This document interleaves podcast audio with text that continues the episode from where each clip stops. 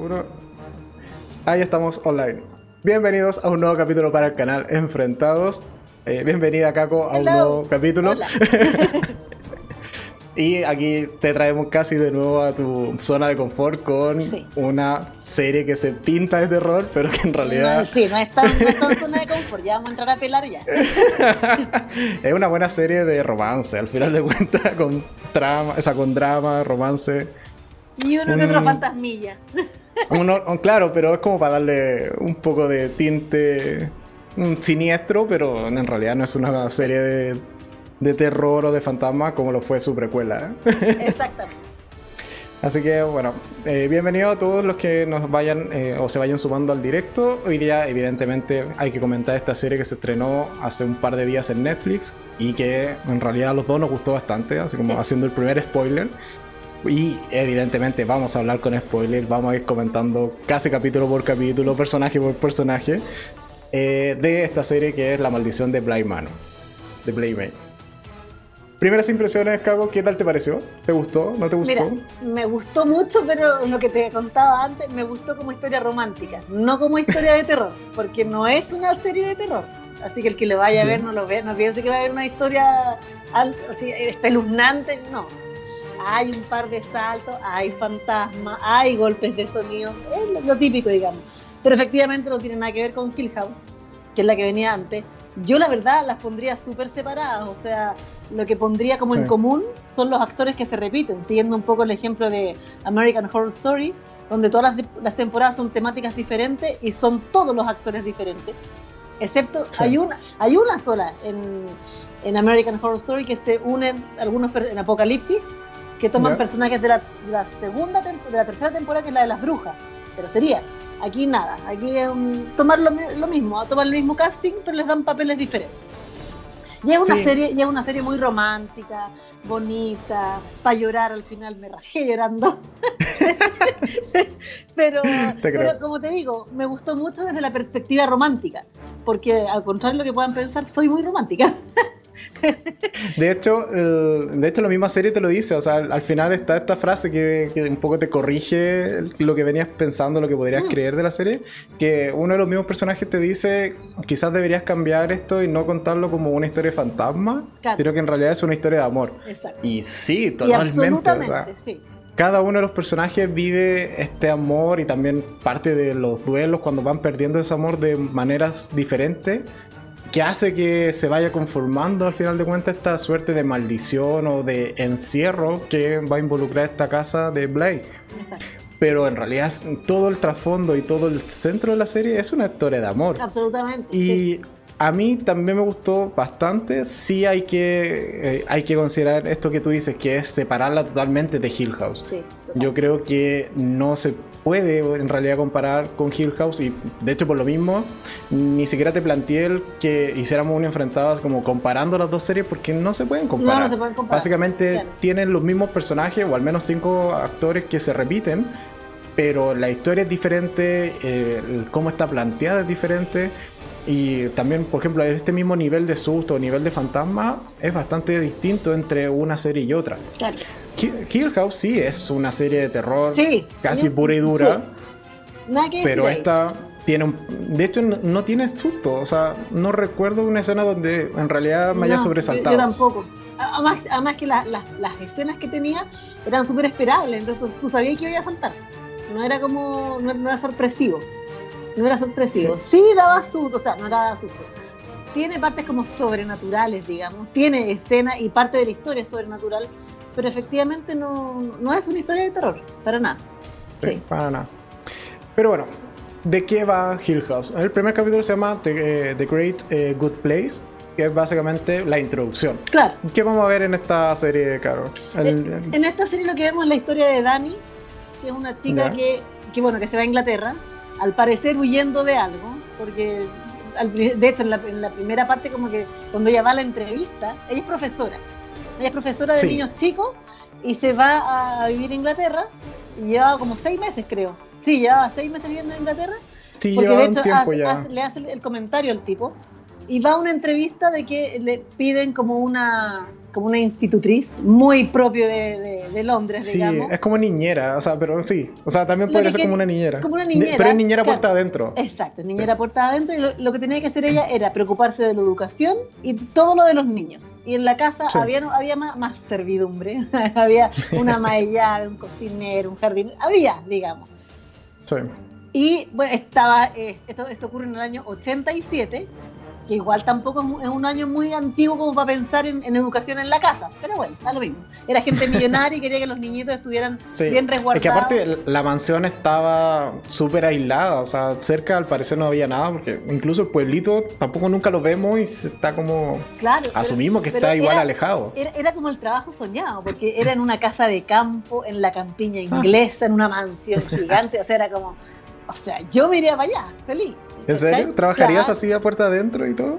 Si no tuviera hijos, sí. Si no tuviera hijos, tendría que cuidar hijos ajenos, pero feliz. Feliz, feliz, de todas maneras. Sí. De todas maneras. Y entre más chicos mejores. Claro, entre más chicos mejor. O sea, son, son, son más obedientes.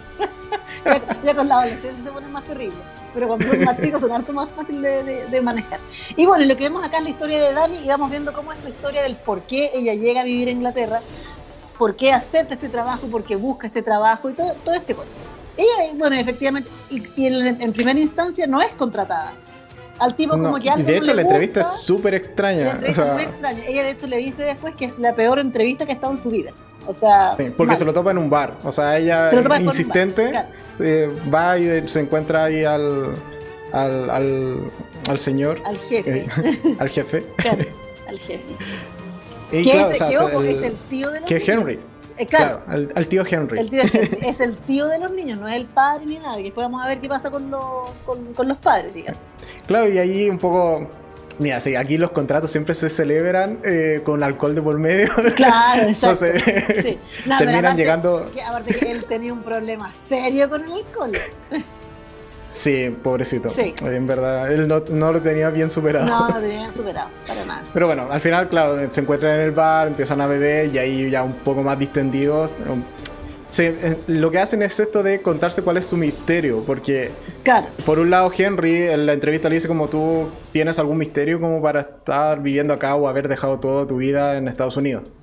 Y ella también le dice como, sí, tú también tienes un misterio, por algo has publicado este anuncio de niñera así como tantas veces. Claro, y, como que no, no has contratado a nadie. Exacto. Entonces un poco se revelan las historias. Bueno, más bien Henry le cuenta la historia, si no me equivoco, de qué había pasado en torno a, a Blake. Pero ella se guarda su secreto hasta más adelante en la temporada.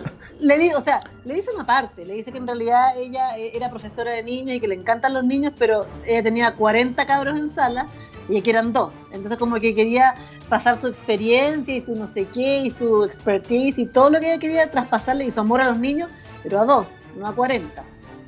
Claro, es una historia creíble, pero... O sea, sí, sí, sí sabemos que hay algo... Mira, yo que soy profe y he tenido 40 en sala, sí, créeme que es cierto. Oye, yo también he hecho clase, también he tenido 40 en sala y 40 adultos en, sí, 40 adultos, claro. Es, compleja la cosa. Sí, cuesta. Digo, también hubiese sido más feliz con uno, con dos, máximo. Claro, la clase personalizada es mucho mejor, ¿no? Siempre. Bueno, y al final termina eh, aceptando o termina siendo contratada finalmente y se va camino a Blade. Claro. Y aquí en Blade básicamente vamos a conocer a una serie de personajes y todo esto pasa simplemente en el primer capítulo que es muy capítulo introductorio al final de cuentas ir conociendo a los personajes. O sea, faltaba poco que te fueran diciendo él es tanto, ella es tanto. Sí. Claro, entonces, claro, ya conocemos a Dani, que es la protagonista de esta chica que es profesora y que al final de cuentas va a enseñarle a los niños. Y en los niños tenemos a. Primero partamos con Miles. Ya. Miles, que es un niño que yo no soporté desde el minuto uno. yo lo vi. yo lo vi y su forma de, actuar, esto de. Eh, recuerdo un comentario que me hicieron fue como es que, son súper educaditos y yo así como no él oculta algo claro, yo con la sospecha total no hay nadie que sea tan educadito no, ni siquiera en, Inglaterra, no, nada. Así que, bueno, primero es Miles, que es este niño, es mayor, de hecho es el hermano mayor, tiene, se lleva por dos años con su hermana pequeña que es Flora.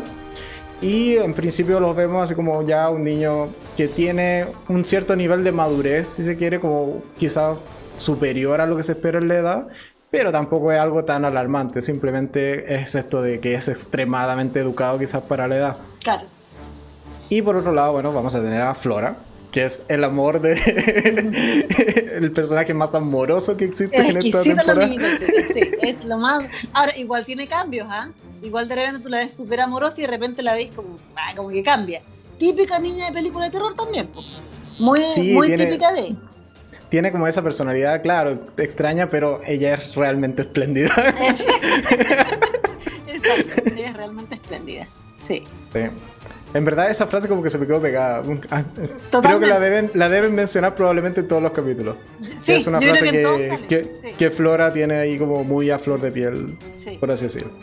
Y dentro de las personas que conforman la casa, bueno, vamos a partir con Hannah, que es esta cuidadora de llaves. Eso, la, ama de llaves. Muy británico también por lo demás. Aquí la ama de llaves no existe, pero allá ser ama de llaves es casi una profesión. Sí, totalmente. Bueno, es la que al final de cuentas cuida y mantiene la casa. y también un poco la que. A fin de cuentas. Sí, administradora, pero, pero también es la que hace aseo y como que ordena. Entonces. Es la responsable de la casa. Y eso, está bien. Esto es lo que, lo que dice como la administradora. Claro. Que de hecho, cuando la conocemos, bueno, allí ya tenemos como una primera visión así como extraña de ella porque está como súper distraída, como que no, no pesca mucho qué está pasando. Como que siempre vivía distraída, como que tenía un déficit atencional gigantesco, así como que tú le hablabas y como que, ¿ah? ¿Qué? No, no sé dónde estaba y tú decís como, ya, pues comadre, enfóquete, enfóquese, pues, sí, sí, sí, sí, Ya pues. Claro, ya pues. Céntrese. Pues, sí. Ya, pero después está muy bien justificado por qué le pasa esto. sí, es verdad. Y eh, otro personaje que vamos a ver también en la casa es Owen, que es básicamente el cocinero. O sea, si vives en una mansión, sí, bueno, está supliendo al, al chofer. Sí, era como el, y chofer. Si vives en una mansión, evidentemente alguien te tiene que cocinar y qué mejor que tener a un chef profesional para que te haga panqueques. Claro, y, pero ojo, que en esta tremenda mansión vivían los dos niños nomás, eran los únicos dueños, digamos, del, lugar. Porque la gente que vivía con ellos era de ayuda. o sea, el cocinero, la maella, el jardinero y, la, y, la, y, la, nana que llegaba ahora, digamos, la, la nani. Y también eran temporales, porque al menos Owen, de hecho, él se iba todas tardes a su casa a cuidar a su madre. Claro, eran como puertas afuera. Eh, claro. Eh, la eh, Jamie, que es la jardinera, que también se iba a su casa, o al menos se iba de la mansión en... ahí está Jamie. Eh, bueno, Jamie, que es la jardinera que se encarga de todo la maravilla que tienen de patio. imagínate una mansión, el, patio chico no lo tiene. Entonces tienen, pero una, una, explanada, pero ya gigante. O sea, tienen hasta un lago dentro de la, de la propiedad. O sea, ¿qué más queremos? un lago, un lago, exactamente. Sí. Y bueno, esos son básicamente los tres adultos que viven con estos niños, o, en particular quien vive más, más que nada con ellos es Hannah. Hannah al final de cuentas como ama de llave o administradora se queda un poco a vivir y en algún punto de la serie también vamos a ver por qué se queda a vivir allí. Y bueno, esos son el core o el centro de la historia o de los personajes que nos van a presentar en el primer capítulo. Exacto. Y aparecen como te digo. ¿La jardinera aparece en el primer capítulo? ¿Aparecen todos o no? Sí, creo que sí. O sea, no estoy tan seguro, pero creo que en el desayuno, en la cena, probablemente haya sí, Pero si no aparece, aparece después. Sí, da, sí pero, es, parte de los personajes recurrentes, claro. exactamente. Ah, pero espérate, muy importante, nos falta, nos faltó comentar que la primera escena vemos un, está en el año 2007 y vemos una señora canosa, estupenda en todo caso, pero canosa, que llega a una casa X, así como una casa grande también, y llega como un almuerzo, llega, llega a un ensayo de boda, donde hay una, una pareja que se va a casar. Y hay un tipo que está como al día previo, ¿no? El día, previo. Claro, el día previo, porque el día previo es cuando hace el ensayo del matrimonio, una cosa muy gringa y muy británica. ¿Cachai no sé, nunca me he casado. Pero he visto películas que dice ensayo de boda, que hacen lo mismo que van a hacer en, la boda, pero lo hacen el día anterior, con la escena. Pero Cuando en realidad las cosas que son así como eh, al azar o no preparadas son las más entretenidas. Pero ya, está bien. Y ella llega ¿Tú tuviste ensayo de boda? No, no, no, o sea que no existe. Ah, ya. Ah. Aquí Por no si acaso, no de sé. boda. No, no, no. Puede ser un gusto exótico. Claro, puede ser un gusto exótico. Así como que soy tan gringa para mis cosas que me hubiese, me hubiese hecho un ensayo. No me hubiese extrañado si me hubiese dicho que sí. Claro. No, no tuve ensayo. Ok. Y, em, y ella llega, claro, justo cuando hay alguien dando un discurso. Y después se van como al living de esta casa y ella dice que va a contar una historia de fantasma. Y ella es quien cuenta, que dice que no es una historia de ella, que es una persona que ella conocía, o, o no me acuerdo si se conocía, pero que no es una historia propia, pero que la va a contar. Sí. Y ahí se pone a contar, y ahí es donde vemos y retrocedemos al año 87, que es cuando son los, cuando ocurre lo de todo, todo lo de la serie. Exacto. Sí, o sea, y de hecho constantemente en la, en la serie vamos a estar escuchando o esta voz en off Mm. o pequeñas escenas en donde ella continúa contando la historia, no sé, cuando el capítulo arranca Claro. o... eh, pero es al final de cuentas este narrador de la historia, que es la esta señora, que por lo demás también es actriz que repite... eh, Sí, también, Eh, es, también es repetida. repite eh, personaje, no, no personaje, repite su actuación o su participación con Hill House. Claro. En Hill House en realidad era la madre y era como la, la dueña de casa de, Sí. de esta mansión de Hill House. Y eso, o sea, no hemos comentado, o sea, comentamos que hay personajes que se repiten, pero hasta ahora no lo hemos comentado cuáles. Bueno, tenemos a, Da- a Dani, que es Que la, protagonista, sí. Que ella Y también es- repite y, era una de las ambas, hijas. ¿ah? Es protagonista en ambas, en ambas series. Sí, pero en Hill House no era tan protagonista, o sea, era el fantasma protagonista. Claro, pero es que a fin de cuentas la historia como que no, no giraba en torno a ella, pero gracias a ella como que se empezaban a dar ciertas cosas. Entonces sí o sea, podríamos decir que es como. Nell mueve, empieza a mover la historia una vez que muere, al Claro. principio del en el primer capítulo de Hill House, Sí. claro. Eh, bueno, después tenemos un personaje que no hemos mencionado y lo mencionaremos más adelante, que es eh, eh, Luke, o aquí en esta serie es Peter Quinn, Sí. que después vamos a contar quién es, que también repite el tío Henry, Espérate, también Luke, repite. Luke era hermano de Nell en la, en la primera, ¿no? Sí, era hermano, exacto. Eran hermanos en Hill House. De hecho, eran todos hermanos, eran cinco hermanos. Mm. Mm. Era Nell, Luke, eh, Teodora, la que se encargaba de la, la que tenía la funeraria, Sí, y me falta una. No acuerdo quién más. no, pero, pero, bueno. Mm. sí. Y eh, bueno, El escritor, Henry. el, el escritor te faltaba. Ah, el, el escritor, verdad. Eh, el, el excéntrico, o sea, el que el escéptico, es el que no creía. Sí, Henry, que es el tío, bueno, también repite en, la eh, serie de Hill House, era el padre. sí. ¿ya? Teodora, que la vamos a ver casi al final, que también repite personaje. O sea, repite participación, Claro. actuación. Y eso sería, ¿no? sí, ¿no son los cinco. Sí, esos son los cinco. Sí, dijiste los cinco. Entonces, bueno, se acaba el primer capítulo, básicamente es introducción y empezamos a conocer esto de eh, cómo Dani llega a la casa, las primeras interacciones con los niños y empezamos a ver que los niños en verdad son medio especiales, que aquí esto no va a salir bien. Claro, ahora, ojo, ¿te acordáis que cuando que igual vimos la serie en simultáneo, nosotros? Sí, Eh, el primer capítulo yo te dije, bien fome, ¿ah? Vamos a ver si empieza a aprender después porque vamos Es mal hasta, el momento, vamos mal. Sí, sí, porque de hecho tú tenéis toda la expectativa de que fuera un Hill House 2 absolutamente, prácticamente. sí. Sí, Y no, en esta película, o sea, esta serie no tiene susto. Y de hecho, el primer capítulo es lento, el segundo también. también Sí. El segundo también se siente como muy introductorio, así como para seguir expandiendo, así como la historia. claro. Pero ya en el tercero empiezan a pasar como los hechos sobrenaturales. Que de hecho, tú mismo me dijiste como el tercero se puso bueno, pero al final, al así final, como de- en al el fin minuto final. bueno, sí. Sí, Pero sí, o sea, y es un poco lo que tiene esta serie, que es un- quizá un tema de ritmo. No es una serie rápida para nada, pero hay que darle tiempo al menos hasta tercer capítulo, quizá el cuarto, donde ya empiezan a pasar como las cosas más interesantes. Y o una- que empiezas a ver que esta historia como que se unen al final de Claro. cuentas. Y una cosa bien como que nos pasó, porque lo comentamos, no es Ujú. ni de 8 ni de 10 capítulos, es de 9. Es de nueve, Y claro. fue como, más ¿pero encima. qué es esto? ¿Por qué tienen que ser 9? ¿Por qué no 8? ¿Por qué no 10? Porque, que es como lo típico a lo que estamos acostumbrados. ¿Por qué 9 capítulos? ¿Qué Nos rompe significa todos los esto? Eso se Aquí escapó hay de algo que todo. está mal. Sí, eso se escapó, yo no sé si lo habrán hecho con, con su qué, con algo así, pero lo encontré, ah, no me complica ver un capítulo más, un capítulo menos, eso es lo mismo, pero como uno está tan acostumbrado a que sean 8 o 10 o 12 incluso, pero 9 es un número tan poco típico para este tipo de cosas que fue como, ¿what? Pero es que, de hecho, eh, son ocho capítulos como de la serie que, o de la historia que conoce esta narradora. Porque hay un capítulo que no lo cuenta ella. Claro.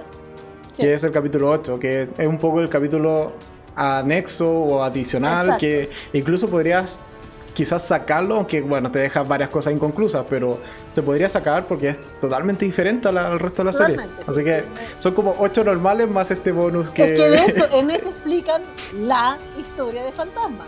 La única Sí. que hay. es el origen. El origen, exactamente. Pero bueno, después, bueno, el segundo capítulo que es también prácticamente muy similar al primero, esto de ir contando como la vida cotidiana dentro de la de la casa, que prácticamente lo único que, que recuerdo o que, que me llama la atención así como de ese segundo capítulo es cuando muy amablemente y muy amistosamente los niños le juegan una broma a Dani. Claro, sí. Yo ahí, yo ahí me voy. Ahí yo Sí, y digo, "Hasta me luego". recuerdo que tú me dijiste eso. Sí, yo ahí me voy. Ahí yo digo, no, Tú esto no es para mí. tu Adiós. bolso y te vas. Sí, ahí digo, esto no es para mí, hasta luego. Me voy. Bueno, Sí. básicamente lo que hacen es que en la noche ellos, un poco en esto de jugarle una broma a Dani, que es la niñera nueva que están teniendo, deciden encerrarla en un closet. En donde Dani se empieza a desesperar. En Claro. verdad nunca te, nunca te contaron si al final Dani tenía, no sé, claustrofobia o algo así, pero evidentemente Dani se desespera sí, se totalmente. Desespera, se desespera de la peor manera. Claro. Sí. Y bueno, ahí vemos como este primer momento no, en en que tampoco es de terror, simplemente vemos el sufrimiento de Dani. Bueno, que Dani va a sufrir durante toda la temporada. Y en todas. Siempre va a tener porque- esa cara porque de. En todas, partes, en todas partes sufre la pobre. Sí, pero no, lo hace maravilloso. Igual se lo perdonamos todo a Dani. Sí. Bueno, tú, yo no sé si tanto. yo sí, yo le perdono Sí, todo. tú sí. Hasta lo- si, puede, si la hace de villana, también se lo perdono. Me da Te igual. creo. Sí. Te Pero, creo, te creo. o sea, tenemos esta escena básicamente que es como la parte más emocionante o más rabia o más interesante del segundo capítulo, que es este terror al parecer que tiene Dani. Pero Ahora, también, Cuando la encierran en el closet, yo dije, ya, aquí está. Al fin, está la parte de terror. Y no, tampoco. No. Y es porque no hay, o sí, sí hay un espejo, de hecho, Sí, hay un espejo. espejo. Si, si- ve, ve, ve a, su, a, a su figura. Ya, y es, bueno, es algo que no hemos comentado, que Dani también tiene un poco este trauma o Tiene sus Tiene un fan- fantasmas ella. Tiene un fantasma que la Claro. sigue pr- prácticamente y que vamos a ir viendo. De hecho, su historia la vemos en el tercer o cuarto capítulo, uno de esos dos. Eh, pero que constantemente cuando ella se mira en el espejo ve como a su espalda a un fantasma que la sigue constantemente, que es este fantasma como con lentes gigantes. Sí. Eh, ese- ahí dejé una fotito de él. De hecho, es en el cuarto capítulo porque el tercero termina muy bueno cuando ella se da vuelta y lo ve y como que grita y ahí fue que yo te dije, ya, al fin, terminó algo bueno y aparece Correcto, un sí. Fantasma. Y el Tienes razón, en el cuarto-. Es donde ya te cuentan la historia de, de, Claro. qui- de quién es ese fantasma. Sí, tienes razón. Porque de hecho el cuarto yo lo vi antes que tú. Sí. Y te dije como, el cuarto te va a gustar porque es, es la historia del fantasma. Claro, la historia del fantasma, exacto. Ok.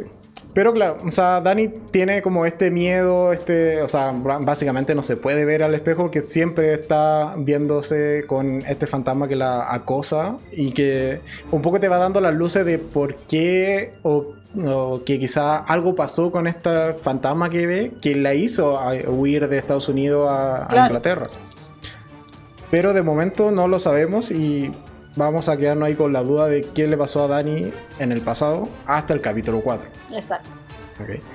Y en el capítulo 3 lo que vamos a ver básicamente es ahora sí la historia de Peter Quinn. Y vamos a Claro. ver un poco este, quién era este anterior chofer y brazo derecho, por así decirlo, del tío Peter. O sea, de- Del tío Henry. tío- del tío Henry. Que es Peter Quinn. Es este. Vamos a dejar una fotito por acá. O sea, cuéntalo, Caco. ¿Quién era Este, Peter? Bueno, Peter Quinn era, justamente la mano derecha del tío, del tío Henry, en las empresas y todo, pero él era medio, era medio ladroncillo. Entonces como que se aprovechaba del pánico. Hasta que va a Bly y conoce a la nana Rebeca. anterior que tenían los niños, que ¿A se llama Rebeca? Rebeca. Y Sí. empieza un romance ahí, pero ya espectacular, le encantaba a ella, deciden como arrancarse en algún momento, creo, o sea, él, él le muestra mm, eh, la pieza de, de, los antiguos como dueños, los padres de, los niños, que son los que se habían muerto, digamos. Eh, le, da un, abrigo de piel, le saca fotos, tienen como una historia como bien, bien apasionada ellos todos. Y bueno, de hecho, en algún momento más adelante cuentan que, que otra cosa que no hemos hablado, esta, esta chica Rebeca, que es la, la, la, empleada anterior, digamos, se suicida. O sea, dicen que no si, si, se muere o que se, o que, o, que se ahogaba. No, se, suicida. Esa era, esa como la historia. Y de hecho dicen que fue porque tenía el corazón roto por Peter Quinn, porque Peter como que desaparece de un momento a otro y es cuando justamente se roba la, la plata, ya tenía que haber robado de antes, pero como que se roba la plata y desaparece y se supone que por eso Rebeca moriría. La cosa es que... Claro, como que la abandona y ella... Por la cosa es que tener este corazón roto, muere en el lago. Exacto. La cosa es que este, el personaje que nos pintan de Peter Quinn es que era un, un loco ladrón, mano derecha del, del, tío, que se enamora, pero al enamorarse como que pierde un poco la cabeza y desaparece de un momento a otro. De hecho, Dani lo ve en la casa y llaman a la policía y todo pensando que el tipo había vuelto a buscar a Rebeca. Lo que nadie sabe es que el tipo está muerto en realidad, está, es un fantasma el que se aparece. Exacto. Sí. sí, porque, o sea, también empezamos eh, dentro de esta convivencia en la casa, Dani empieza a ver cosas y le juegan esta mala broma, aparte de ver a su propio fantasma. Claro, también ve a Peter así como parado en un, en un balcón. un balcón, claro. Empieza como a, avisarle a Hannah, le avisa como al resto de, de los integrantes de esta familia disfuncional. Claro. o sea, básicamente le comenta a Hannah, a Owen y a Jamie de que está viendo a Peter o incluso le pasan una foto, que es esta foto que tú mencionas, cuando se saca una foto con Rebeca, así como, tipo selfie. una selfie, una selfie con Polaroid. Exacto.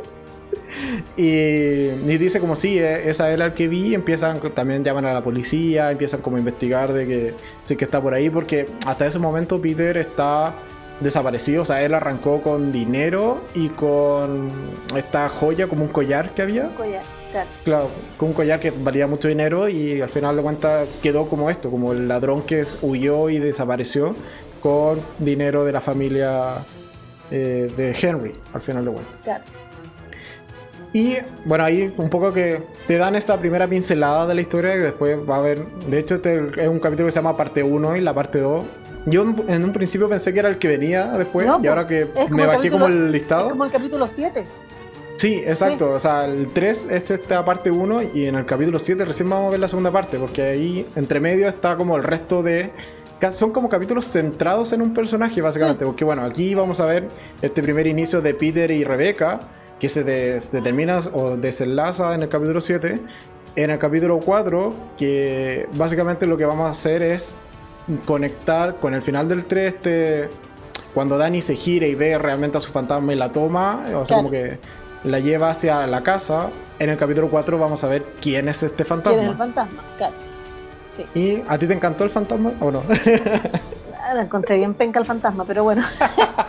el, fantasma era, era un... Es que sabéis la cosa que, cuando lleguemos al final, lo voy a comentar. No me gustó el final que le dieron al fantasma. Eso fue como que como que ya conté tu historia hasta que no me llegó, ¿cachai? ya, ya vamos a llegar a eso. Este fantasma era el novio de Dani en América, en Estados Unidos, digamos. De hecho, era su mejor, mejor amigo de la infancia. Claro, se bueno, conocen ellos se conocieron chiquititos, no sé, se habrán conocido cuando tenían siete años, ponte tú una cosa así, que eran como vecinos y se conocen. Ella tenía, no me acuerdo si no vivía, con uno de los dos no vivía, ni con, o con mamá o con papá. Ella. Con alguien pensé que no vivía. Y... Con el padre. Claro. Y, se hace muy amigo este niñito y como que él, eh, muy amoroso, súper amigos, qué sé yo, y, siguen juntos a través de la vida y llega un momento en que vemos que están como en la fiesta de, de, mm, engagement, en la fiesta de compromiso de los dos y está la mamá de él, de él que le pasa, le dice, yo no tengo hijas, pero te quiero pasar mi vestido, el vestido de novia, que era macabro, pero por Dios, qué vestido más feo. Yo lo vi y yo dije, señora, yo no le aceptaría eso, pero es que por ningún motivo. Macabro el vestido, o sea, no, mal, mal, horrible, horrible, horrible, pésimo el vestido. Pero ella, en, su decencia y todo, le dice, sí, me lo voy a poner y que no sé. Sí, pero es que la quiere como una hija. Yo te juro que en ese momento yo pensaba que ganas que el vestido, ojalá que la vieja hubiese sido súper flaca que la mina como, onda, se ponga el vestido y digo, oh, no me cabe. lo lamento tanto, no puedo No, usarlo. pero era todo lo contrario, el vestido era gigante. Era, claro, y era aparte de feo, era gigante. Era gigante y había como que acortarlo, pero no, macabro el vestido. De hecho, se lo dice, es como no hay que hacerle un par de ajustes. Como, Claro, ahora hay que fue- hacerlo de yo creo nuevo. que- una de las cosas que más me marcó ese capítulo fue lo macabro del vestido, porque en verdad era espantoso.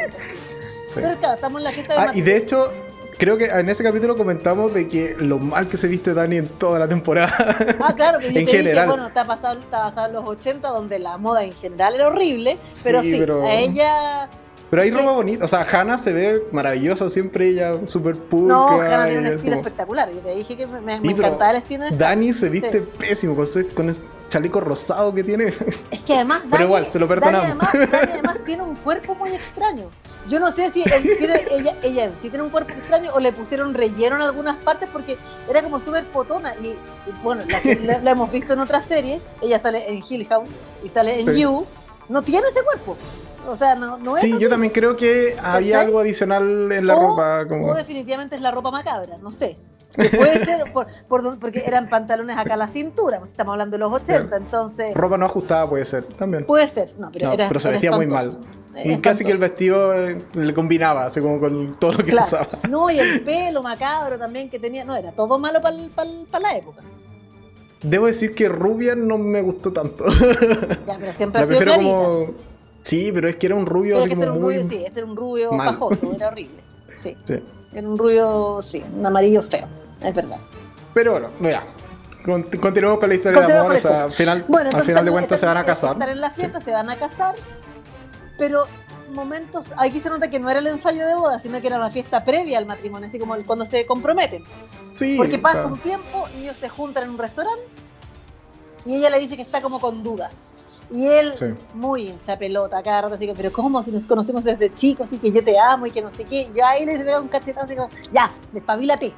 ¿Cachai? Por, por favor, no me gustan los pavos, no sé, algo hubiese dicho, ¿cachai? Pero él muy insistente, ella que no sabía, ella también escoge un pésimo momento para decir que no estaba segura, qué sé yo. Como que los dos están en malos momentos y como que casarse no era la opción. Se ponen a discutir. Sí, pero. O sea, también, o sea, no es solo el- eh, esa, esa, la, la cena es el momento clímax de donde claro. Dani al final de cuentas casi que ni se lo dice, o sea, se lo dice hasta después en el auto, pero Sí. como que siempre está Dani tiene un poco todo este sentimiento de culpa, como de ser correcta, de, de esto de, pucha, sí, te conozco desde niño, somos mejores amigos.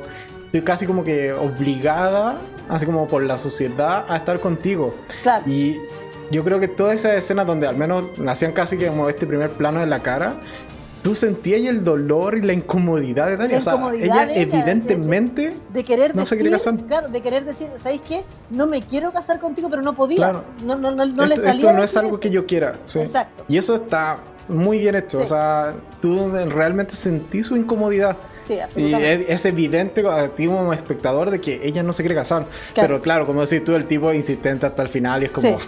Es como ya, pues, Mal, con mal hijo. No sé qué, que el mal hijo. Exactamente. La cosa es que siguen discutiendo, se suben al auto, están discutiendo. Y no me acuerdo por qué él se baja del auto. Él está en No, la- porque Dani, en la Dani parte le dice que, que no se quiere casar, básicamente. Claro. Y él está Y en la parte así como, del conductor. pero ¿cómo si es un día antes? Creo que era el día antes de la boda, ¿no? Parece que fue el sí, día antes. Sí, parece que sí, el día ya antes. era el día antes. Sí.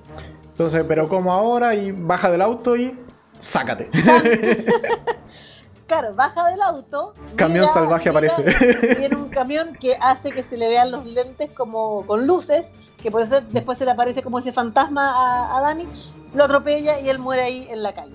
Y después vemos la escena del funeral, donde ella está con los, con los padres de él, qué sé yo, eh, y lo ve, lo ve siempre en los espejos. Siempre lo Sí. veía en, lo- en- en los espejos, lo veía atrás de ella.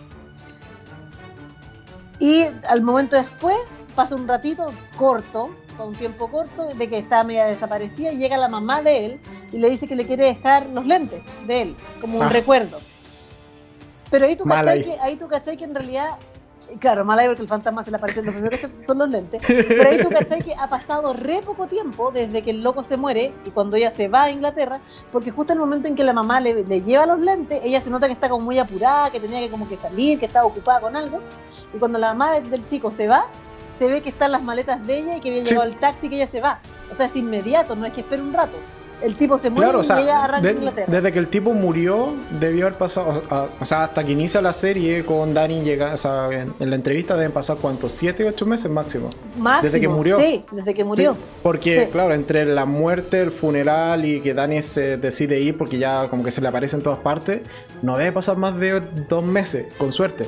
Con Entonces, sí, es- es- es una muerte súper Es- reciente. Es bastante rápido, exacto.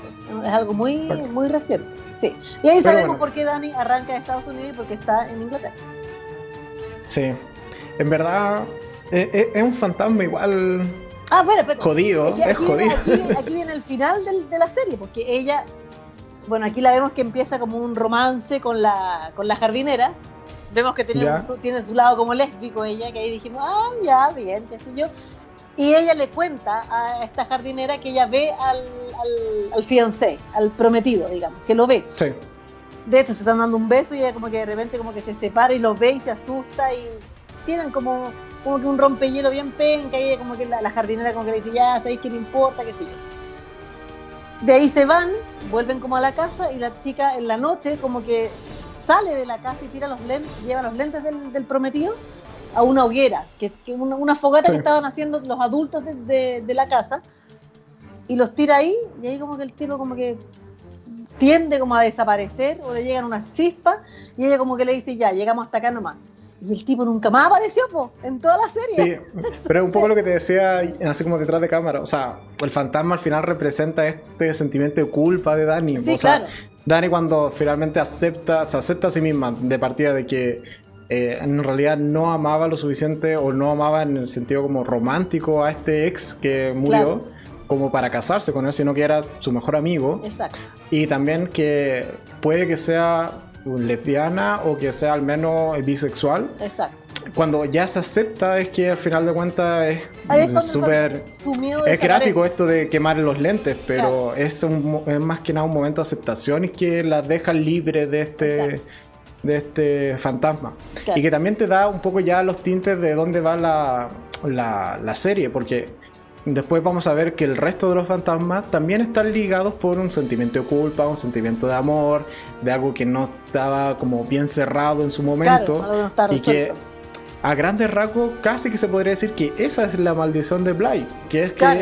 las personas no dejan ir eh, en el duelo o cuando pierden a alguien que aman, final de cuentas. Y esa es como la gran maldición y que las, las vuelve así como, o las encierra dentro de esta mansión. Así que, no, pero sí, o sea, esa escena que, que hay en la fogata, que está, está, bueno, está Jamie, está Owen, está Hannah y está Dani, después de haber acostado a los niños, Claro, sí, porque los niños están durmiendo en la casa. porque claro, era tarde y había alcohol de por medio. Aunque bueno, después Flora aparece por ahí en el, en el patio también Pero jugando. muy temprano, claro. Ya, pero mira, ahí te das cuenta que hay como un. Ahora, mira, recién ahora como que me doy. Me doy. Como que me doy cuenta. Lo que más pedía la niña, la Flora, era que le pedía a la nana, a Dani, que no saliera en la noche en la casa. Pero Sí. estaban todos afuera, po, en, la, en, en la fogata. O sea, lo que pasaba en las noches podría haber pasado esa noche y no pasó nada. ¿Cachai?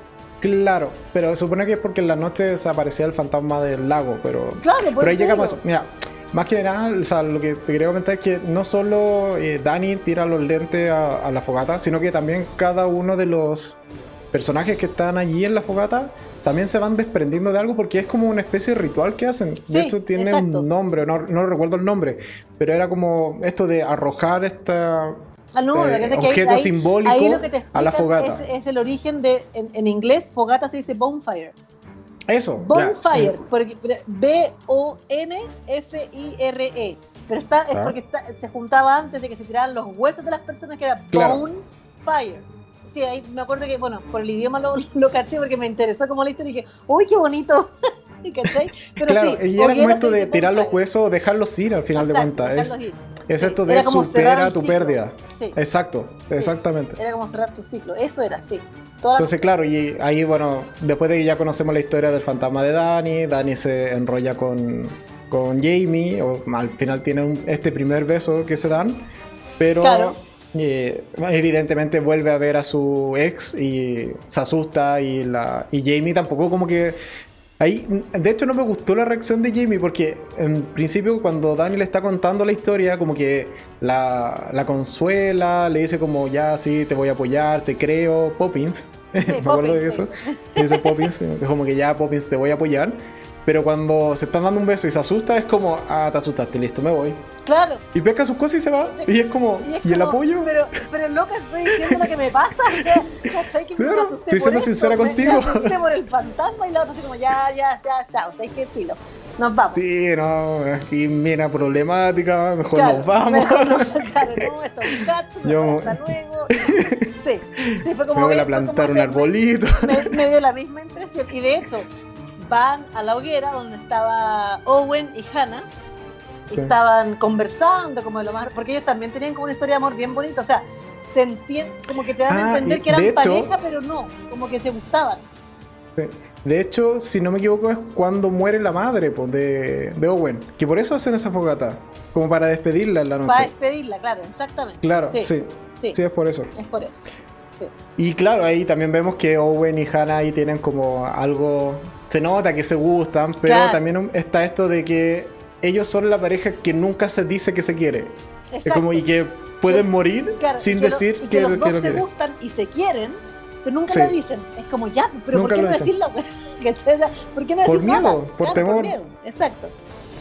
Y bueno, eso nos lleva al siguiente capítulo, que es donde vamos a centrarnos en Hannah, nuevamente tomándonos así como de la última escena, que es este, Hannah conversando con Owen, vamos a continuar en el siguiente capítulo con la historia de Hannah y por qué al final de cuentas ella es tan extraña. Claro. Porque es.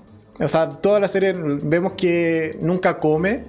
Y eso ya es raro. Siempre dice como, no, ya, ok, yo como más ratito, no, yo como mi pieza. Estoy bien, claro. O lo que tú señalabas, esto de que siempre está como distante, como pensando en otro en otra cosa. Está como ida. También está ida y también tiene esto de que ve la, la grieta en la pared. Sí, ve una grieta, la en, grieta en las paredes. Sí, ve una grieta en la pared y uno dice, pero ¿por qué está viendo esta cosa? Pero uno como que no, no sabe. Después vamos a, Ahora, a mí me costó entender este capítulo, como cuando terminó, como que al final yo dije, pero bueno, ¿qué onda? ¿Qué pasa aquí? ¿Por qué pasa esto y lo otro?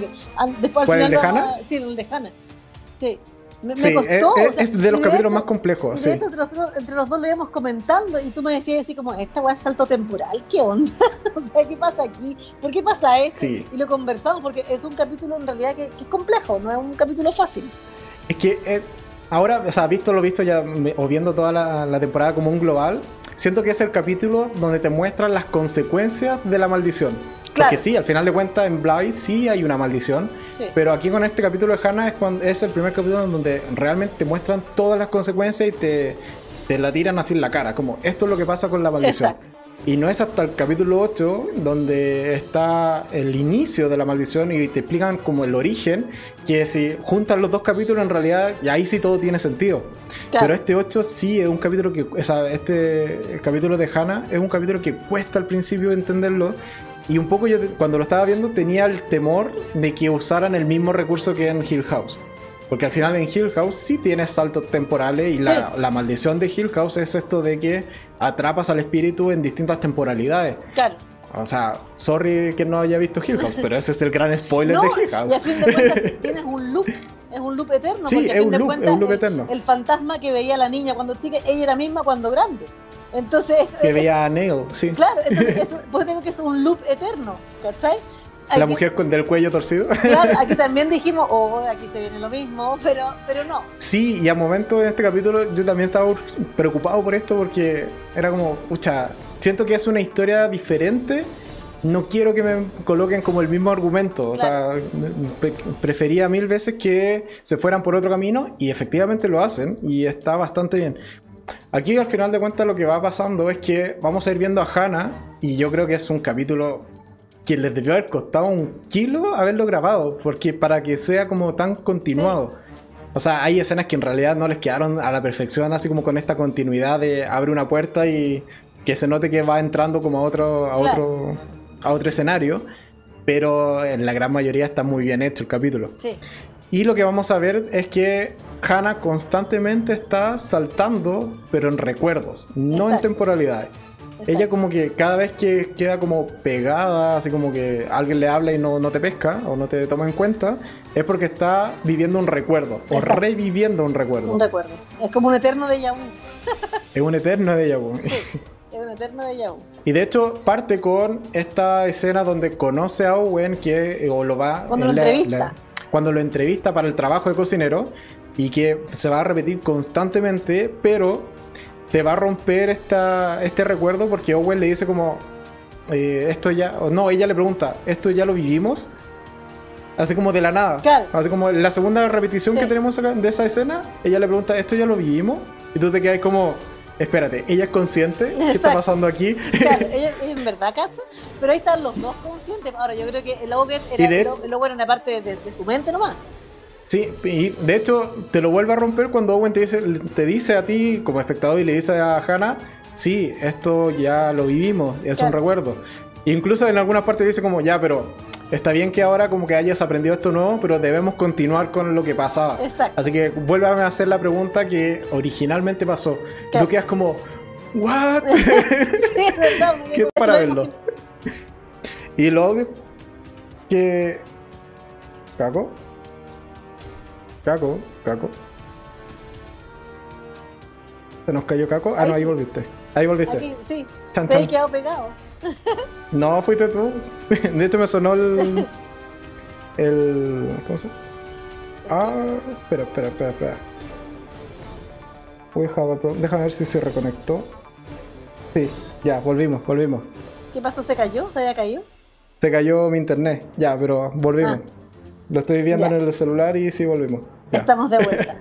Estamos de vuelta. Creo que no nos perdimos de nada. Ya. Eh. ¿Dónde íbamos? Me quedé ahí pegado. Eh, íbamos en. Ah, bueno, estábamos contando esto de Hannah con Owen, la conversación que teníamos. Sí, Y eh, bueno, lo que vamos. Algo sonó ahí cerca de tu casa. un auto, Sí, un auto. una frena. sí. Ya. Eh, entonces lo. Me distraje No, muchísimo. estamos, estamos diciendo Ya. que este lo vimos en- totalmente en simultáneo. Entonces íbamos comentando a la par. Ah, eso. y los dos claro, decíamos, pero ¿qué pasa aquí? Sí, totalmente. O sea, y empezamos a, a levantar teorías así como, yo creo que él sabe, pero es que él, que él no está muerto, que sí. Empezamos a, a teorizar constantemente durante el capítulo. Y al final de cuentas, el capítulo de hecho te da la respuesta y eso se agradece muchísimo, que no te lo plantearon para el siguiente. Es que lo que pasaba es que Hannah en realidad murió. Claro, Hannah está Hannah muerta. está muerta. Hannah está muerta. Pero hay que, ojo, ah, que a pesar de que Hannah está muerta, interactúa igual con toda la gente de la casa. No es que sea un, un recuerdo o algo de los niños. Ella está muerta ahí, es un fantasma que está presente, digamos. Que nadie sabe que es Exacto. fantasma. Eso sí. Y básicamente ella muere, de hecho, muere en la primera escena donde conocemos a Hannah. Cuando Hannah está. Cuando llega Dani a la casa y está Hannah así como mirando el, el pozo que hay en, el- en Sí. la propiedad, es porque ella está viendo su muerte, porque su cuerpo está, al fondo del pozo. y por eso está totalmente distraída. Y al final Sí. lo que pasa con, con su maldición es que ella al haber muerto dentro de la propiedad, que esto se parece un poco a lo de a lo de American Horror Story, al menos la primera temporada. De esto de que si mueres dentro de la casa quedas atrapado en la casa. Exacto. es igual. Lo- es, es lo mismo, lo- pero ella constantemente va a estar viajando entre recuerdos. Y un Claro. poco esta es la, ese es como el- las consecuencias que tiene esta maldición que te deja atrapado en tus recuerdos y los vas a tener que estar viviendo constantemente. Exacto. Entonces es por eso que ella puede via- viajar reiterativamente a este recuerdo donde conoce a Owen y también eh, recuerdos que tiene con Peter, que tiene con, eh, Con con Rebeca. O con los mismos niños, que al final de cuentas eh, es un loop o es esta maldición es que no puedes salir de tus recuerdos al final de cuentas. Y ojo, al final, cuando, bueno, cuando ella, ella muere en el pozo porque el, porque el chico Miles la, la empuja. Por eso muere. Claro. Miles siendo pos- que ya podemos llegar a eso, pero quédense ahora con que Miles la empuja. Y cuando ella muere y cae, porque se le quiebra el cuello, lo último que ve es una grieta en el pozo. Y justamente Sí. es la grieta que después empieza a ver en la casa. Es como su último, su último recuerdo antes de, antes de morir. De morir. Sí. Sí. Ah, pero, entonces otra recomendación que iba a hacer a la gente que no lo ha hecho, vean películas o series en simultáneo con amigos porque es lo más entretenido que hay. pero no, es, no es hablar, por, yo lo he hecho de ambas maneras. Lo he hecho con que me, he conectado por videocámara con una amiga. Cuando, cuando vimos Grey's Anatomy lo hacíamos así. Entonces nos poníamos la cámara así al frente y no sé, pues, nos vayamos todo el rato así, viendo la, la, la, serie y, y comentábamos, ¿cachai? Pero nosotros dos lo que hacemos es que nos mandamos audio. Entonces, oye, lo lo que pasa aquí? ¿Lo cachaste lo que pasa acá? Ambas maneras son muy entretenidas. Si no lo han hecho en esta pandemia, háganlo. Esa es la recomendación del día. Obviamente la, la, opción ideal es como juntarse a verla, pero Obvio, eh, claro. esto de mandarse audio, a verla en sincronía, en realidad ayuda bastante. Y lo vuelve súper entretenido, esto de estar comentando, es como, oye, ¿cachaste que, por qué murió? ¿Por qué hizo eso? Sí, no, sí, no entretenemos harto. Es verdad. Y bueno, ahí terminamos de conocer la historia de Hannah y después nos sigue el capítulo 6, que es, también es un capítulo quizás un tanto desconectado, porque lo que vamos a ver es finalmente qué pasa con el tío Henry. ¿Por qué nunca va a la casa? ¿Por qué es tan desapegado? Y básicamente vamos a conocer su historia. Y aquí está uno de los personajes que a ti más te encantó. a tío Henry, pero, eso es parte, yo creo que es parte de la borrachera nomás, yo no, creo que sea parte de, otra cosa. Tío Henry yo, es súper Yo me mantendré con que es como su culpa personificada. Sí. Es su culpa. Que lo, lo mismo que le pasa al resto, como el, fantasma que lo persigue, la culpa, la culpa que, lo, que, los persigue a todos. Y es la culpa también por un amor, de hecho. O sea, fíjate en ese detalle. Exactamente. Es por un amor. Es la culpa de, de, un amor que no debía ser. Sí. Este también lo vimos en simultáneo, creo. Sí, sí, porque íbamos comentando la, actuación del doble. Bueno, a tío Henry se le aparece su mismo doble, con el que habla y con el que interactúa. Pero el doble está muy bien vestido, está vestido con traje oscuro, pero tiene una sonrisa súper perturbadora, como que lo mira, es una sonrisa forzada, no es una sonrisa natural. Entonces, eso es lo que te causa como más, como más extrañeza del personaje. Y es el que, mm, el que le dice, bueno, durante la temporada siempre alguien llama por teléfono a la casa, nadie sabe quién es. Y ahí nos damos cuenta que es él, él es el que llama por teléfono a la casa esperando hablar con Flora, esperando que Flora en algún momento, la, chiquitita, la niña, conteste el teléfono. Para decirle qué, no sé, pero algo le quiere decir. Bueno, también nos enteramos de otras cosas dentro del, del, capítulo, qué sé yo, pero mm, él lo que quiere es hablar con Flora. Ese es su, su, su norte tampoco nunca queda muy claro de qué mueren los padres de los niños. O sea, se mueren nomás, pero no es como... Mueren en el viaje. claro, pero se, puede haber caído el avión, se, no sé. se puede haber hundido un barco, caído el avión, nos pueden haber matado a balazos, no tenemos idea. Algo les pasa y se mueren los dos. Esa es la o sea, para ser protagonista de películas o de serie de terror tienes que ser huérfano, entonces... Sí, claro, si no, no funciona. Requisito. Sí. Requisito tenés que ser huérfano. De uno o de ambos padres, pero que, alguien te tiene que faltar. Sí, no puede ser. Hay que tener esa carencia de afecto. Es como, es como en Disney. En Disney todos los personajes son huérfanos, o de madre, o de padre, o de ambos. Es como para ser superhéroe, para ser superhéroe también alguien tiene que morir de tu familia. Superhéroe, claro, pero en superhéroe cuando tú tenías a Superman, que tiene a los dos papás, muere uno en algún momento, pero muere, ya, pero mueren, Pero mueren, claro, sí. Es como el, es como ya démosle un trauma a esta gente, matemos al padre, tal que tal, matemos a la mamá o al papá. Pues no hay, que, gente que todavía no supera la muerte del tío Benny. Claro, y, y muere, muere, en todas las versiones ¿eh? de Spider-Man y muere de diferentes maneras, pero muere. Es parte del personaje. Es parte, pero igual, que, igual que los papás de Bruce Wayne, lo mismo, pero no fuimos del tema. sí. Entonces, aquí el hay una versión alternativa donde no mueren los padres de Bruce Wayne, pero. I know. Te la conté. sí, te la contaste, que es muy buena por lo demás. eh, y, y el, la culpa que tiene a fin de cuentas el, el tío Henry de, de, de no ir es que él estaba enamorado de la mamá de los niños. Y tenían como un triángulo amoroso con. O sea, a fin de cuentas traiciona a su hermano para estar con su cuñada. Y ahí el cuñado un día, bien pavo el cuñado, de darse cuenta los cinco años después, hay que ser bien pavo, como que está llega un día y está sentado en la mesa del comedor así muy afligido y como que queda mirando a la esposa y le dice, nunca me he puesto a pensar en las fechas, pero ahora como que me pongo a pensar en las fechas y no me cuadran porque tú quedaste embarazada en agosto y en agosto estaba en no sé dónde, porque yo viajaba mucho, no sé por qué, pero viajaba. Y, de hecho Este- te dije el comentario y te dije, bien, pavo, que uno darse cuenta antes de la fecha. Y yo, yo ahí te dije, ves, esta es una serie que te deja como mensaje de que las matemáticas importan. Sí. Uno, el personaje aquí del, del, del padre o del hermano de Henry hubiese hecho las cuentas como corresponde, Como corresponde. hubiese dado cuenta Se hubiese dado de cuenta que- guagua guagua. No de que, claro, de que se adelantó un poquito, que nació en realidad, o sea, presuntamente prematura, pero pesaba 4 kilos y medía 2 metros. Exacto. Bueno, y antes de eso, ¿te acordáis que hay una escena cuando eh, llegan al parto, de la que es como el principio de la, del, Sí, del capítulo? de ese capítulo, llegan, sí. llegan al parto, parto de Flora. Por, por supuesto, el parto está en, en la casa. Y cuando llegan los dos, entran los dos a la pieza y Henry, digamos, mira a la esposa y hay como un intercambio de miradas y yo te dije, ah, esta guagua es de él. te lo dije al tiro. Esa, esa Sí. mirada lo dijo todo, así como, no, esta guagua es tuya, compadre.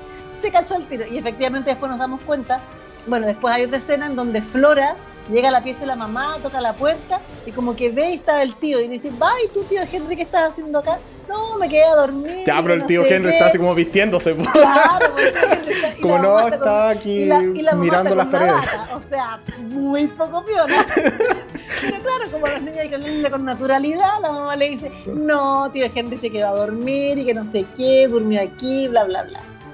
Sí. Y después vemos al, al, al marido con mucha pena y todo porque había sacado, ahora, a pito de qué sacó las cuentas, no sé, pero sacó las cuentas de que en realidad no le cuadraban los meses y los números ni nada. Y cachamos que Flora efectivamente es hija de Henry. Ah, pero no saca la cuenta porque eh, Henry comete un error. Llama a la casa y contesta a él. Y Ah. llama, pregunta- llama preguntando por la esposa para, Claro. para saber así como ¿Cómo, está, estaba. la casa? Claro, y cómo estaba la casa. Henry. Y contesta el hermano de Henry y le Claro. dice, oye, ¿por qué? ¿Y por qué llamas a mi esposa? Le dice como, no, es que te andaba buscando, y es que en el hotel donde estaba me dijeron Claro. que, que ya no estabas, entonces le estaba preguntando a tu esposa si sabías dónde estabas. Claro, y, y ya me respondí la pregunta, tengo que cortar. exacto, chao. mal, mal, mentiroso. mentira, po. o por último, no cómo están los niños. Sí, le hubiese Sí. preguntado cualquier cosa del negocio, como, oye, no Pero sé, la rentabilidad, cuánto va, preguntar. Exacto. cómo fueron las cosa, ventas. Pero claro, pues, es que cuando, cuando el, el que está pillado se siente mal y se, y se pilla el tiro. Sí, no, pero mal, primera- mal ahí sí, Henry. mal. Por eso Se- fue, se claro, me cayó fue, Henry. efectivamente. Que, que el otro sacó las cuentas y se dio cuenta que efectivamente Flora no era hija de él. No. Claro, y al final de cuentas, bueno, Flora termina siendo, exacto, esta eh, hija de Henry, pero también esta escena donde va el, el hermano de Henry a confrontarlo y a decirle, igual es como súper dolorosa. De hecho, pasa en un recuerdo. Claro. Y el- el- su doble le dice como, ah, mira, justo ahora viene el recuerdo que más te gusta. y es esto, claro, Sí. cuando, cuando va el hermano le dice como que, que él ya lo sabe todo, que Flora jamás le va a decir padre y todo el tema. Claro, que Y siempre va a ser después- hija de él. Y le dice, yo la voy a entregar cuando se case, yo voy a ser el que, al que le va a contar Sí, cuando el novio la como- patee, todo. Sí, Matándolo, así. Claro. y bueno, ahí ya Henry se vuelve alcohólico y whatever. Pasa lo que bueno, tiene que pasar. Exacto. Sí. Y bueno, ese es el gran capítulo. En verdad, el, el doble es muy bueno. No, el doble es muy bueno. sí, es, es bien, es bien Es- creepy. es bien perturbador. exacto. Sí. Exactamente, Bien, bien te, causa esta inquietud de... Y también de esto de lo está viendo, es un fantasma. Y al menos igual el capítulo te lo responde. O sea, él sí, sí lo ve, sí interactúa con él. Pero no es un fantasma del todo. Es como te digo, o sea, es, más bien una representación de su culpa al final de Claro, de cuentas. su culpa, sí. Sí, es verdad. Pero como- ahora que, que, que ya vi la serie, como que igual me queda la duda de por qué está atrapado igual en los sueños. ¿Es porque muere en el último capítulo? No, ¿Por pues minutos no. muere dentro de la propiedad? Puede ser que haya muerto un ratito, porque después vive. O sea, sí, estuvo muerto un ratito, pero no, no tanto. Sí, Yo pero creo es que ahí no, como que no, yo creo que es parte de la culpa y parte del, del borrachismo nomás. Puede ser, o que quizás no sea requisito el morir dentro de la propiedad para quedar atrapado en tu recuerdo, sino que sea Claro. simplemente tener una historia de amor no concluida dentro de la una propiedad. historia, una histo- una historia terrible. Eso puede ser. Puede que, puede que vaya por ahí más que el, Sí. que el morir sea un requisito. Pero. Ese, bueno, Sí. la- el capítulo 6, no, el 7 termina El con. es- El 6 termina con esto de- del tío. Y el 7, que es la segunda parte de la historia de, De- de la historia Peter del- y Rebecca. de Peter y Rebeca. Aquí nos damos cuenta que Peter también efectivamente muere en la casa. Y muere de una manera bien ridícula y como tonta, pero bueno, aquí nos damos cuenta de, lo que nos va a dar el pase para la historia original, del, fantasma original. Pero antes de eso, aquí en este capítulo ambos concordamos que es el peor capítulo de toda la temporada. No, sí, porque se centra en Rebeca. Sí, que es un personaje que a ninguno de los dos nos gustó. Personaje malísimo el personaje, muy mala la cabra. Muy, muy mal. nada que decir. Mal personaje. Es que es demasiado inocente como para realmente creerle todo a Peter. sí, exacto. Habían cosas que. Es, de estas minas tontas a las que. Uno, siempre, tiene esta amiga media estúpida que uno le dice, ya, po, date cuenta, por favor. Amiga, date cuenta, sí. Ella necesitaba a alguien que le dijera eso. Esta es el sticker de amiga, date cuenta, por favor. ¿Cachai? Sí, e, era como dan ganas como cachetearla, así como, ya, pues reacciona, pavita. Sí. Ay, y, por ejemplo, esa escena de celos que tiene con Peter, cuando Peter le dice como, dejaste que te metiera la comida en la boca, y como que la trata mal por eso, y es como, claro, es como, le está tratando de probar, así como, oye, está bien de sal. Exacto. Para la gente que no lo ha visto, el cocinero le pone, oye, ¿puedes probar si está rico esto? Y le pone la cuchara y el otro dice, sí, está bueno, qué sé yo. Y el otro le dice así como, ay, si dejaste que te meta la cuchara en la boca, quizás que otras cosas puede meter. Y es un escándalo que uno dice como, pero perdón, ¿qué, te pasa? ¿Qué te pasa? Pero no, pero ella no hace nada de eso, pues ella es como... No, ella queda así como, sí, mi culpa, mi culpa. Perdóname, nunca más. exacto, perdóname, nunca más. Es la, la típica mina golpea que después dice, no, pues igual, igual lo hice mal. Igual me mereció. igual es culpa mía. igual fue culpa mía, está bien que me haya pegado. Ese tipo de mina es. No, pero, pero en verdad, bueno, ese tipo de cosas, al menos a mí me hacían no estar o no empatizar para nada con Rebeca y que prácticamente en verdad esperaba que muriera y que quizás que fuera de una manera brutal. Pero como muere, no es brutal, es malvado como muere. Es malvado como muere porque a fin de cuentas el Peter, el tipo se aprovecha de... sí, o sea, la engaña totalmente. la manipula para... La, porque ella no se suicida a fin de cuentas, no se muere porque ella quiso, sino que es asesinada a fin de cuentas. Lo hace ella misma, pero porque es manipulada para hacerlo. Sí, bueno, y aquí viene otro de los misterios que se resuelve también en la serie, que Peter, como tú señalas, cuando muere Peter, que no lo hemos comentado, pero Peter al final de cuentas muere porque camina en la noche por la casa y en la noche se aparece la mujer del lago, que es una mujer así como tipo Samara, así como con el pelo largo y que deambula por la casa. Pero, sin rostro. Y sin rostro. Y el punto es que esa noche se, lo se topa con Peter y lo toma del cuello, lo arrastra por toda la casa, que después vamos a entender por qué lo arrastra por toda la casa, pero al final de cuentas se lo termina llevando al lago, eh, agarrado del cuello a todo esto y Peter termina muriendo. Y lo que vemos es, este espíritu de Peter que se comunica con los niños o que los niños al menos pueden verlo. Y es aquí cuando descubrimos de que Peter tocando a, Miles como que se mete dentro del cuerpo de él o lo posee temporalmente, al menos. Sí. Y es aquí cuando eh, descubrimos mucho, o sea, aquí es un, plot twist de, o sea, te, vuela la, mente de cómo todo tiene sentido de por qué Miles actúa de esa forma, por qué Miles, eh, no sé, pide vino al cenar, por qué fuma, siendo que tiene nueve años. Claro. Eh, y es porque básicamente todas esas escenas está controlado por Peter, o es Peter al final de cuentas en su cuerpo.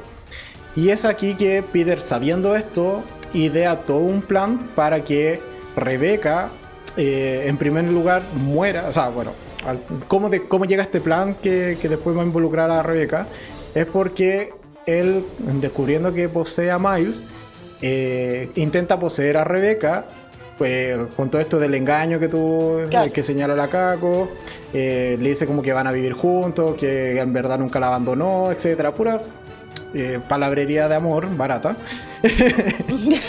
y al final de cuentas posee a Rebeca y hace, eh, con, tomando el control de su cuerpo, la lleva al lago y se suicida. Pero es Peter quien lleva el cuerpo de Rebeca caminando al lago y de hecho cuando Rebeca se está ahogando, él sale del cuerpo y como que la mira y ve como Rebeca al final no quiere morir, no se quería suicidar, pero termina muriendo engañada por Peter. Exacto. y después sale llorando, mirando su propio cuerpo.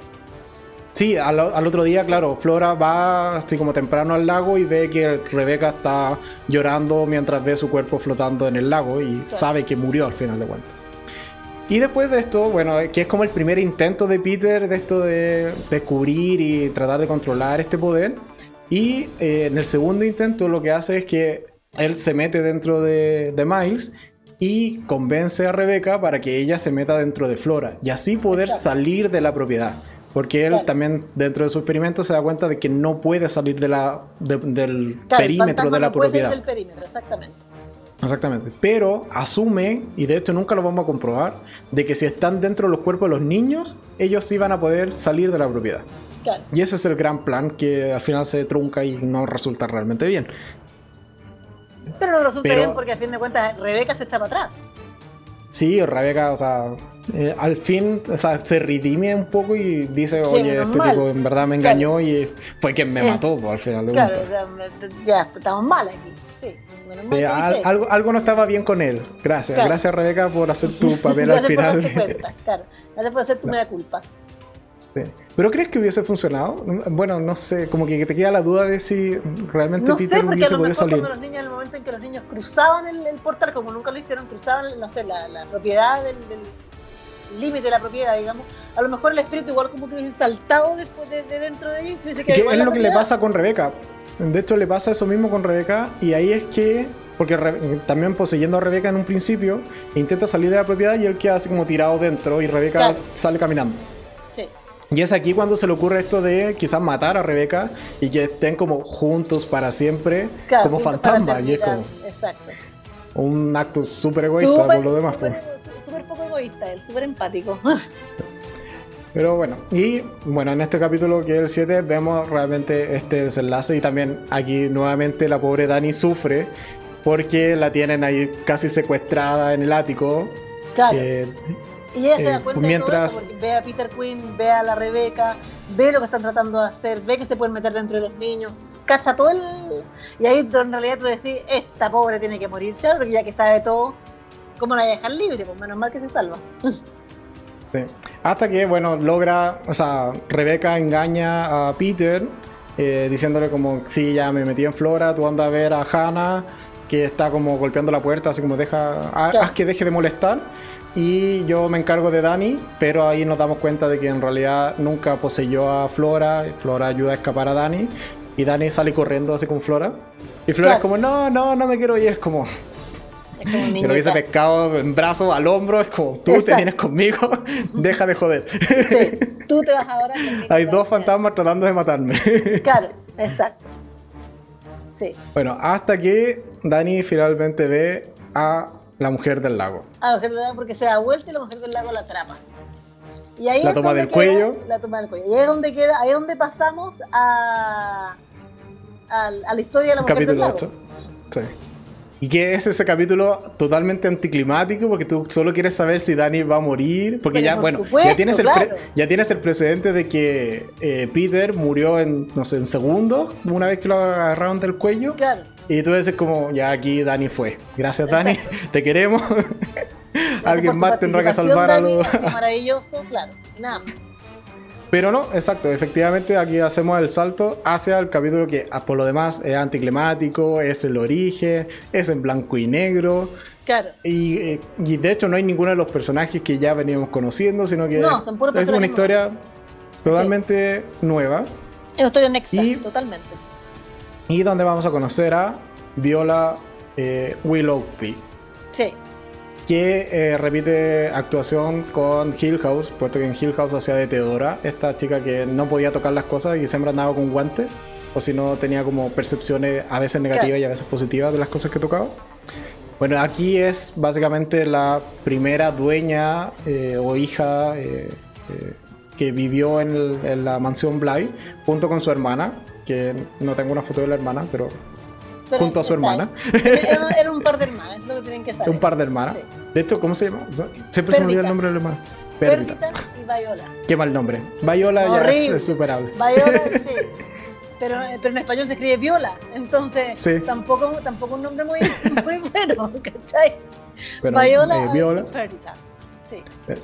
Y al final de cuentas vemos la historia original de estas dos hermanas que un poco, y de hecho también te la cuentan con una voz en off, etcétera, hay, un narrador y son dos chicas que eh, vivían solteras, que tenían toda esta mansión, toda esta riqueza, hasta que tienen que de alguna forma empezar a encontrar marido porque si no me equivoco el padre había muerto hace poco. Claro, por lo tanto, a eran como- eran como- Mm.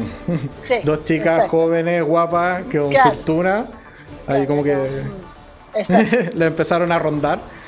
claro. Y al final de cuentas, eh, Viola se termina cas- eh, casando con un tipo que era, era un buen tipo, o sea, Sí, era, era honrado, era sincero, trabajador, no estaba realmente interesado por la fortuna.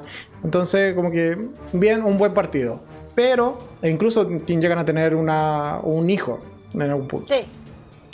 Pero Viola se enferma de tuberculosis tuberculosis. y cae enferma y postrada por años porque como la misma serie dice, ella era tan terca que se negaba a morir y vivió por años de te- esa forma. Te, te, apuesto que me pasaría algo así con la porcía que soy yo. No me extrañaría que yo te diría, yo no me pienso morir ahora, estaría años con tuberculosis, igual que la, que la mina de la serie. Idéntica. Ah, no, yo sería como Peter, a mí me toman del cuello y me voy. como no, que voy a estar sufriendo por años con tuberculosis, chao. Claro. No, lo mío que sea rapidito como un Peter Queen lo más y chao. Chao, sí. Sí, no. Después miraré ahí como me arrastran por los pasillos. Exacto, y ahí, y ahí verás hasta dónde llegáis, nada más. Sí. Sí. No, pero bueno, al final de cuentas ella se enferma de tuberculosis y de hecho muere, sí, muere, ¿o no? Sí, pues muere. Pero, pero muere porque la mata la hermana. Muere por- porque no, La, se me acaba de la olvidar cómo muere. la hermana la ahoga. La ahoga. ¿Verdad? Sí, en ese acto Sí. de compasión y En de ese amor. acto de compasión, Sale. que dice un acto de compasión, ahoga a la hermana porque la hermana, o sea, ella era muy, como era terca y todo, era, era pesada, entonces era como yo no me voy a ir de aquí, yo no me voy a- Te- Ah, eso era, tenía, tenía mucha plata en vestidos y joyas, ella. Sí. Y la hermana le dice, sabéis que las cosas no están nada muy bien, así que empecemos a vender las cosas y dicen, no, todo esto mis vestidos, todas mis cosas van a ser para mi hija. Y ahí como que, y veo un día que estaba bailando la hermana con el, con el marido, con la hija, están todos disfrutando, ella no podía hacer nada. Entonces era, era una niña bien maltratadora. Y la hermana un día la está, la está haciendo, como haciendo dormir y no se le ocurre nada mejor poner la mano aquí y mata a la hermana. Y ahí cuando se muere la mete De hecho, a la, a la hermana le, le pega un par de charchazos, que me acuerdo que te lo pregunté. Sí, le pega le Sí. pega un par de charcazos. Y aquí viene la escena que más te gustó a ti, que es cuando tiran el cuerpo al agua. Esa fue la que te dije, no, no puede ser. No, pero, pero, pero, ya, pero igual te, te saltaste una parte. Ya. Sí. efectivamente la eh, Viola muere, eh, sí, ahora me acordé, muere ahí ahogada por la hermana, que al final sí. la hermana la termina asesinando. Y eh, ella previamente había hecho como un cofre con mucho de sus con los vestidos, sus vestidos, joyas, etcétera, joyas, sí. con de mucho valor, diciendo, claro, diciendo que iba a ser el regalo para su hija y que su hija se le iba a colocar todas esas cosas y le iba a disfrutar cuando tuviera la edad suficiente. Entonces, eh, un poco haciendo este como especie de juramento, es que una vez que ella muere, queda como encerrada, por así decirlo, dentro de esta, de esta promesa que hace de eh, como serle útil a su hija una vez que la hija tenga la edad suficiente Claro. a través de los objetos que hay dentro del cofre. Y es aquí cuando, bueno, pasa esta escena que es súper repetitiva de que es, ella despierta, ella camina, ella duerme, ella despierta, Claro. ella camina. Que es, es una frase que, bueno, termina ahí rayado con eso porque al Sí. final dentro de esta maldición o de este confinamiento dentro del cofre, es lo único que puede hacer. Es una pieza de cuatro paredes con una cama en donde ella duerme, camina en círculos prácticamente dentro de la, de la habitación Claro. y duerme, esperando al día en que el cofre sea abierto y que abra la puerta Por la que, que representa esto por su hija.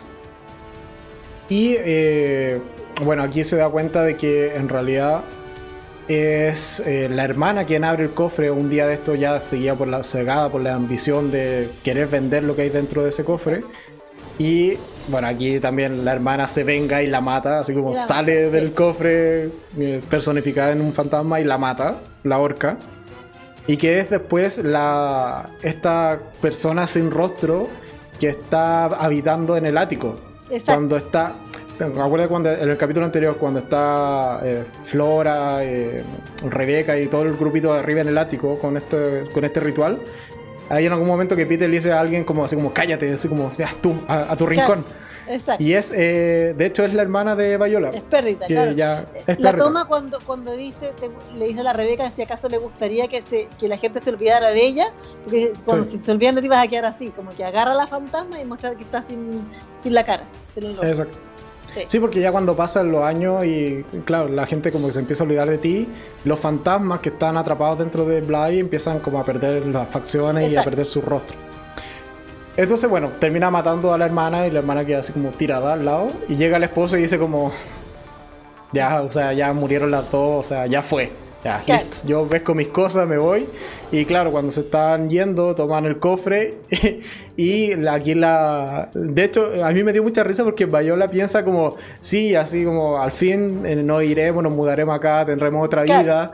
Eh, voy a estar igual con mi hija y mi esposo aquí representada en el cofre. Y hacen el cambio de escena, pescan el cofre y lo tiran al lago. al lago. Que es él con la hija. Con la hija sí. como pesca la cuestión y ya como no, ya olvidémonos de esto, una mala historia para el lago. Exacto, esto no, hay, esto no hay que venderlo porque está maldito, ¡pup! al agua. Y de hecho, la, la, voz que está narrando también es, es, es, tragicómico. O sea, también como que se lo toma con humor porque dice como, bueno, como que todas sus esperanzas se fueron, ya como que vivió ahí mal, eh, olvidada en el lago. Y nos da este contexto de que al final Viola es esta mujer del lago que todas las noches se despierta, camina buscando a su hija hasta la habitación matrimonial. Si no la encuentra, vuelve a su, a su cofre en el lago y se duerme hasta el día siguiente o hasta la temporada siguiente que va a salir. Así que ahí nos cuentan finalmente y entendemos esto de la maldición de, de Bly, que es si mueres, o al menos lo que creemos nosotros que si mueres dentro de la propiedad, quedas atrapada en este loop de recuerdos, de vivir constantemente una repetición de hechos al final de Sí, porque al final había más fantasmas, también había un doctor, había un niñito, habían, habían como más, más víctimas que, que tenía la, la, la, fantasma. A fin de cuentas. Sí, porque, claro, o sea, en este ritual que hace, y eh, de verdad es súper repetitivo en este capítulo, es se despierta, camina y, y se duerme. Eh, hay días en que, claro, no ha encontrado la casa vacía, sino que encuentra gente las toma del cuello y las arrastra por toda la casa siguiendo su ritual de llegar hasta la habitación principal, encontrarse a su hija y cuando no la encuentra vuelve al lago y se lleva a las personas hacia el lago y las ahoga. Y así, claro, tenemos cómo se fueron generando todos estos fantasmas que vamos a ver en la, temporada, que está repleto de fantasmas. Está el niño pequeño, el tipo con la máscara de la, peste. De la peste, eh, hay un soldado, hay varios fantasmas. Sí. Y bueno, ahí ya conocemos finalmente la historia de Viola y tenemos finalmente el capítulo final, desenlace, capítulo 9. Claro. Que comienza ahora sí con nuevamente Dani siendo arrastrada y que ahora ya sabemos qué va a pasarle a Dani. Al final de cuentas la va a arrastrar por toda la casa hasta la pieza matrimonial, la va a llevar de vuelta al, al lago y la va a matar, como lo ha hecho por años y por generaciones. Pero Dani en el último instante, eh, cuando se está llevando, de hecho, cuando ya va de vuelta la mujer del lago hacia el lago, se encuentra con Flora, que asume que es su hija, porque como ya no ve, no tiene facciones, o sea, ella ve o siente una niña y la toma en brazos y se la lleva al lago. Eh, Dani lo que hace es repetir la promesa y de hecho no se explica en la serie, te dice como ella simplemente sintió que debía decir esto. Exacto. Que es eh, la tengo anotada por acá. ¿Cómo era? Eres tú, eres yo, eh, somos nosotros. Eso, no? eso exactamente. Eres tú, eh, eres, tú, soy yo, somos nosotras. Claro. Y con eso que es, lo, es la misma frase que le dice la eh, Viola a su hija cuando estaba por morir, o que es como la promesa que le hace a su hija, claro. permite que el fantasma o el espíritu de la mujer del lago se meta dentro del cuerpo de Dani. Exacto. Que, bueno, de hecho, hay algo que no, hemos comentado que te lo dan como pista, así como en el capítulo 3, 4, por ahí, que es este sacerdote con la historia de los cerdos y de Jesús. Ah, sí. ¿Te acuerdas de eso? Sí, sí.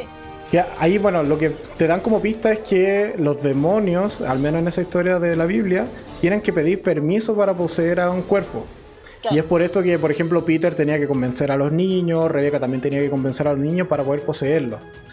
Pero cuando Dani dice este, esta, esta frase de eres tú, soy yo, somos nosotras, le da permiso a que la posea. Y así es, es como libera a Dani toda la maldición de, de Bly, puesto que con el espíritu de esta de Bayola metido dentro de su cuerpo, todos los demás espíritus como que son libres de esta maldición y pueden desaparecer y vivir tranquilo. Y ahí también perdemos a Hannah, pobre Hannah. Sí. Pobre Hannah. Pero el capítulo, eso pasa en 10 minutos del capítulo. En 10 minutos, porque, de, hecho, de hecho Hannah se les aparece por última vez a Owen y a Jamie que están llegando a la casa para ver qué es lo que pasa con ellos. Y él les dice, vayan al lago porque ahí los necesitan. Y es la última vez que la ven, ahí no se ve nunca más. Porque claro, efectivamente había sido liberada de la maldición. Y ya estaba muerta al final. Y antes a alguien le había dicho, al niño parece que, no sé, alguien le había dicho que le dijera a Owen que la buscara en el, en el pozo. Sí. No me acuerdo quién le dice, alguien le dice. No, o sea, en algún punto se entera. Creo que es Dani también. me parece que es Dani quien comenta lo del pozo. Parece que es Dani, sí, puede ser. Sí. Porque escucha como la voz de, de, la, de la mujer. Pero bueno, y aquí ya tú dices como, ok, ya todos felices, todos contentos. Pero no, tiene el final más triste que, hemos visto en mucho tiempo.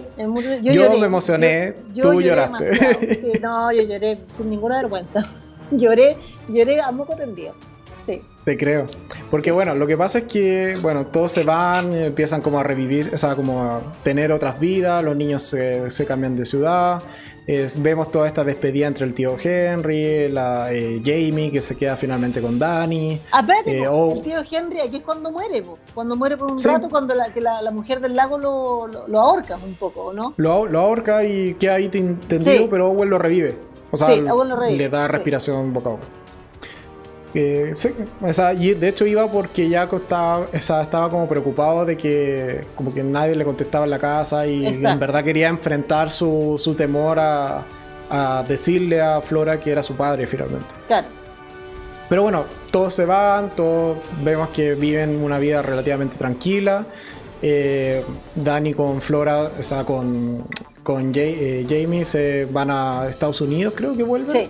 Si mal no recuerdo, sí vuelven a Estados Unidos, viven una juntas, ponen una tienda de flores, claro, eh, porque era jardinera, o sea, tenía que tener una tienda de flores, o sea, ¿a qué más se iba a dedicar? Pero eh, Dani constantemente está sintiendo la presencia de la mujer del lago y sabe que en algún momento va a volver y que va, va, a tocarle, al final de cuentas, sacrificarse para que no siga cometiendo estos actos de matar gente dentro de la propiedad o a quien visite constantemente la propiedad. Y es así como que un día eh, empieza como a aparecérsele en, los reflejos, en el agua, empieza a tener como comportamiento extraño, se le rompen cosas. reflejos se le aparecía. Sí. Hasta que una noche se despierta Dani, después de haber ya soñado puro y duro con la mujer del lago, eh, se despierta encima de, Jamie con la mano a punto de ahorcarla. Y ya se da cuenta de que ha llegado el momento que, que ya la mujer del lago no le dio más tiempo de vivir su vida normal y tiene que un poco ir a saldar su deuda, que es volver al lago y cerrar el ciclo. Y al final, claro, Dani se suicida. Bueno, pero mira, ahí, ahí, ahí, ahí tenemos respuesta a la que nos preguntamos después si estás poseído en, en el cuerpo de alguien, puedes salir de la propiedad. Pero pudo salir solo porque rompió la maldición. Ah, bueno, claro. Sí. Pero igual, pero igual estaba con la maldición, o sea, igual tenía un fantasma dentro de ella. Sí. O sea, no sé si adentro la verdad o, era el recuerdo, no sé, no sé, Eso como que no queda muy claro. Era un fantasma. No, pero es el espíritu. No, permitió que el espíritu de Bayola la poseyera. Pero no estaba poseído todo el rato, pues no, y de hecho, de hecho estuvo cinco años sin manifestarse. Claro. Bueno, prácticamente. Pero es porque al final como que la, posee como dentro de su... Hace como en lo más profundo de su, de su ser, ¿cachai? Claro. Y de hecho, bueno, tomando así como notas de cosas extrañas, cuando Bayola la posee, a Dani le cambia los ojos, le cambia el color de los ojos. Le, queda uno y uno. Sí, uno y uno. Y después ya cuando está la última escena con, eh, con eh, Jamie, eh, ya tiene los dos ojos del mismo color, que son café. Ya no son celeste como no son celeste. los ojos maravillosos de Victoria. Pero bueno, termina con este final súper, súper triste porque al final eh, eh, Dani toma sus cosas, de hecho casi no toma nada, simplemente se va en la noche y vuelve al lago. yo, partí, yo partí el llanto cuando Dani le propone matrimonio a la a, Jamie. Ahí partí yo con la lloradera, ¿cachai? Sí, que o sea... Le dice, que le dice, yo sé que no nos podemos casar, pero igual, que no sé qué, y le pone el anillo, y ahí fue que, y ahí es cuando empieza también el drama de ella cuando se empieza, cuando de repente la, veía en el agua y como que se le llena la tina y llega la otra. Yo en ese momento pensé que le iba a ir ahogada, que se había muerto, pero no, menos mal. No, tú eres más. y ahí yo soy más tétrica. Y ahí efectivamente ella agarra nada y como que desaparece, pero su novia, digamos, sabe a dónde fue y sabe dónde tiene que ir a buscarla. O sea, se, da cuenta de inmediato que está en, la propiedad de Bly y llega, se mete al lago intenta nadar y ve que Dani al final está ya ahogada al fondo del lago y es la nueva dama del lago. Exacto. Pero de hecho, la única diferencia es que Dani, cuando aceptó a, Viola dentro de su ser, ella prometió que nunca iba a volver a matar a alguien. Por lo tanto, es como una eh, mujer del lago pacífica, por así decirlo. Es como una guardiana de la mujer del lago, a fin de cuentas. Exacto, sí, se transforma en esto de, la guardiana. Y también es como para que Viola no esté más sola, o sea, en teoría se va a hacer compañía con Dani. Exacto. Pero sí, es un final súper triste. De hecho, hay una escena que, que, la grabaron y está eliminada, o sea, no salió en el corte final, en donde eh, Jamie confronta a Dani antes de irse.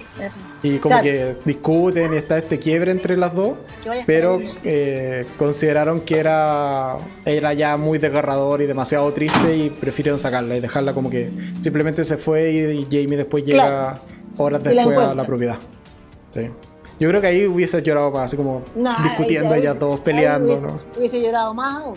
Sí, más aún. Y ahí se vuelve al 2007 a la escena donde la, donde la chica estaba con la señora esta estaba contando la historia y nos damos cuenta que efectivamente esta señora es Jamie era, la, la, jardinera que estaba contando la historia de, su amor y se lo estaba contando a la novia y nos damos cuenta que la novia es Flora que había crecido pero a los niños después se les olvidó todo a los niños cuando crecieron se les olvidó todo lo que había pasado ellos en algún momento se encuentran con Owen y Owen le dice, vino Henry, me vino a ver y que no sé qué.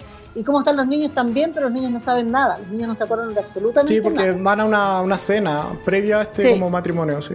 de hecho es mientras Dani todavía como que vive y está viviendo su vida. Sí, exacto. Y después, bueno, en el matrimonio nos damos cuenta de que la novia era Flora, el sale el hermano también, muy feo por lo demás, tiene una, tiene una adultez espantosa. Muy el hermano no creció bien, creció alejado de la mano de Dios. Hermano, el, hermano, el hermano no creció bien, claramente. Sale Henry, sale Owen, que nos damos cuenta que era el mismo, que, que, era Owen con la con jardinera, y ahí, y de hecho, Flora en algún momento le dice, la, que también lo comentamos, le dice, no deberías contar la historia como la cuentas, deberías decir no deberías decir que es una historia de fantasma, sino que deberías decir que es una historia de amor. Sí. Y absolutamente. Sí. Y después, la última, última ya escena, vemos que eh, eh, Jamie sigue con su ritual que, bueno, desde la muerte de Dani, ha hecho que es un poco dejar como agua, así como estancada en el lavamanos, en la ducha, y esperar con la puerta abierta que Dani la vaya a visitar alguna noche. Exacto. Y bueno, ahí te hacen el guiño de que se ve la manito de Dani, así como. Claro, la manito, Como que la, toma.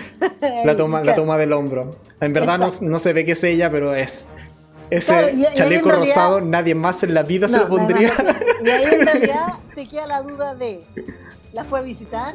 ¿La fue a matar? ¿La fue a buscar? No, no a matar, pero sino que la fue a buscar para, porque se murió. ¿Qué pasó ahí? ¿Cachai?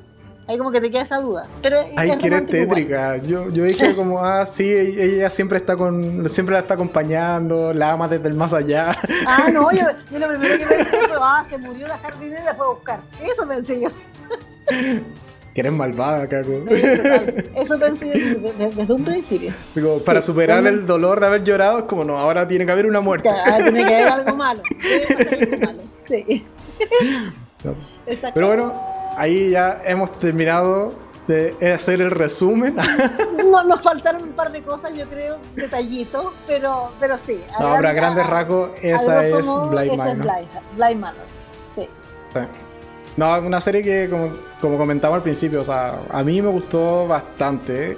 Eh, y entendiendo esto de que es súper diferente y que no debe ser comparada con Hill House.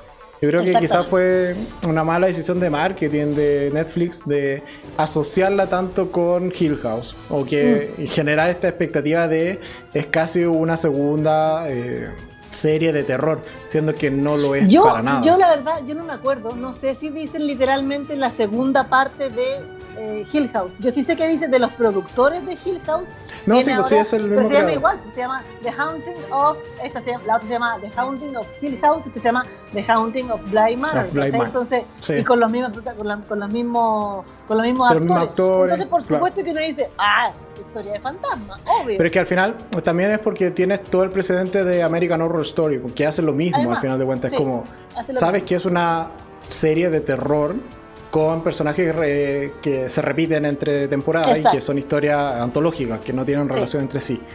Entonces, cuando tú ves que van a sacar una segunda maldición de algo, y en este caso es Blind Manor, tú sabes que, o más que, más que saber, lo asumes de que va a ser una historia de terror de nuevo, con fantasma, con terror, con susto, pero con otros actores y en otro lugar, y que no tiene relación más que ser de terror. Y que es el mismo creador. Y no, en realidad no es una historia de terror, es una, un romance gótico, como dijimos en un principio. Claro. Pero que está, está bien, está bien hecho. A mí me gustó bastante. está bien hecho. La, disfruté. Totalmente. Totalmente.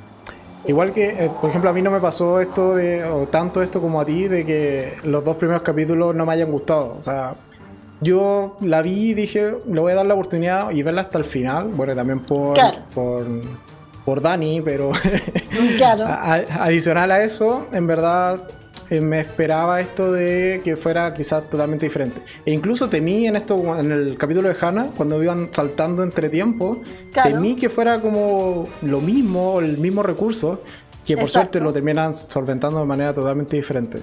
Menos mal. No, bien. Sí, menos mal. no sé, ¿qué otro detalle? por ejemplo, recomendable, recomendable. Sí, totalmente. Sí. La casa de muñeca. ¿Te gustó? sí, la casa de muñeca era muy bonita. Era muy, muy, creep, muy creepy, pero muy bonita. Sí. Muy creepy, pero, nunca la desarrollan tanto. De hecho, también te planteé una teoría con las muñecas que no, no terminó siendo. No, no terminó siendo, Porque... pero, pero sí, como que le podrían haber dado más todavía. O sea, a fin de cuentas, en la casa de muñecas estaban todos, estaban todos metidos ahí. Los niños, los adultos, las fantasmas, estaban todos metidos en la, en la casa. Pero se le podría, se podría haber explotado un poquito más. Y era porque, y de hecho, quien movía los muñecos era el, niño sin rostro. Sí, era el niño sin rostro. Exactamente. Él era el que ubicaba los muñecos y así Flora siempre sabía dónde estaban todos. Claro. Pero... tenía como la visión de todo. Eso. creo que no se me queda nada, así como estaba revisando los apuntes que tenía. creo que hemos comentado todo. También creo que lo comentamos todo, sí. Pero muy buena serie, totalmente recomendada. Y llevamos, pasamos la hora y media. Eso quiere decir que la serie nos gustó. ¿Ves que nos gusta la serie? es porque nos extendemos, comentamos. Voy a decir algo corto, conciso, que no me gusta aquí, no me gusta este. Sí, es verdad. muy buena serie. Así que eso. Eh, un saludo y agradecer a todos los que nos hayan visto. Yo creo ya para ir cerrando, Jaco. Me parece. ¿Si te parece bien? Me parece perfecto. Te, veo cansada. no, para nada. No, estoy cansada. Pero ya se nos acabó el tema. sí, ya. Yo creo que eso. Eh, ya para ir finalizando, bueno, recordarle a todos, como siempre, que abajo en la descripción dejo los enlaces a la lista de reproducción, las redes sociales. Eh, probablemente ya mañana, cuando YouTube deje eh, o termine de procesar este video, lo pueda subir como podcast, que nos pueden buscar en Spotify como Enfrentados, por si se han perdido este capítulo o parte de este capítulo y quieren escucharlo de manera... Tenerlo así de fondo mientras hacen la Escucharlo, claro, eh, escuchar las tonteras que hablamos acá, pero va a estar en formato podcast y el enlace, bueno, también va a estar en la descripción y en el comentario fijado que, que voy a dejar en, el, en este video. Así que eso, muchas gracias Caco por estar un día más acá en el canal. por comentar. Y esto de, ver la serie en paralelo, yo creo que fue Fue, Sí. fue entretenido al final de cuentas. y hay que... háganlo. Vean película, Sí. una serie igual es un poco más larga, pero si pueden ver una película o una serie, serie en paralelo, Sí, de hecho, háganlo, porque lo más de hecho comenzamos a hacerlo con películas, con un par de películas que ahí teníamos como temas para, o quizá otros capítulos. No, hagamos, no hagamos spoiler de nosotros mismos. Exacto. De hecho, con eso empezamos a esto de, de verla al mismo tiempo De y verla irlos comentando con audio. Sí. Bueno, y más que, nada, empezamos, más que nada empezamos a hacer esto de la simultaneidad por, por tema pandemia, porque uno se- un- en- hace un rato atrás Sí. uno no se podía juntar para nada. Entonces era más que nada por eso. Sí, pero funciona, funciona bien. Así que, Funciona perfecto.